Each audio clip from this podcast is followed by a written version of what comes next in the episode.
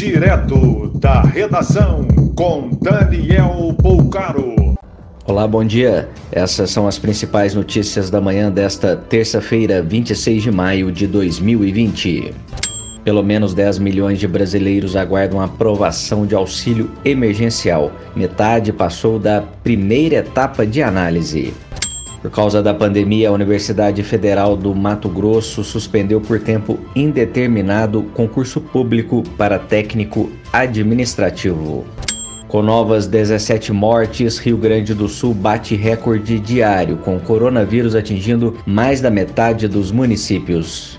Uberlândia passou Juiz de Fora como segundo município mais atingido pelo coronavírus em Minas Gerais. São 16 mortes confirmadas. Salões de beleza de Niterói, no Rio de Janeiro, voltaram a funcionar, mas com a metade da capacidade. Cadeiras precisam ter distância mínima de um metro e meio. Uma concessionária de veículos foi interditada em Salvador por descumprir decreto que proíbe funcionamento de estabelecimentos com área superior a 200 metros.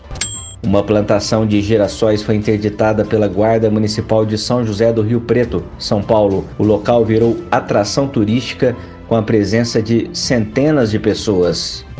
A Latam pediu recuperação judicial nos Estados Unidos. As unidades brasileira, argentina e paraguaia estão fora do processo.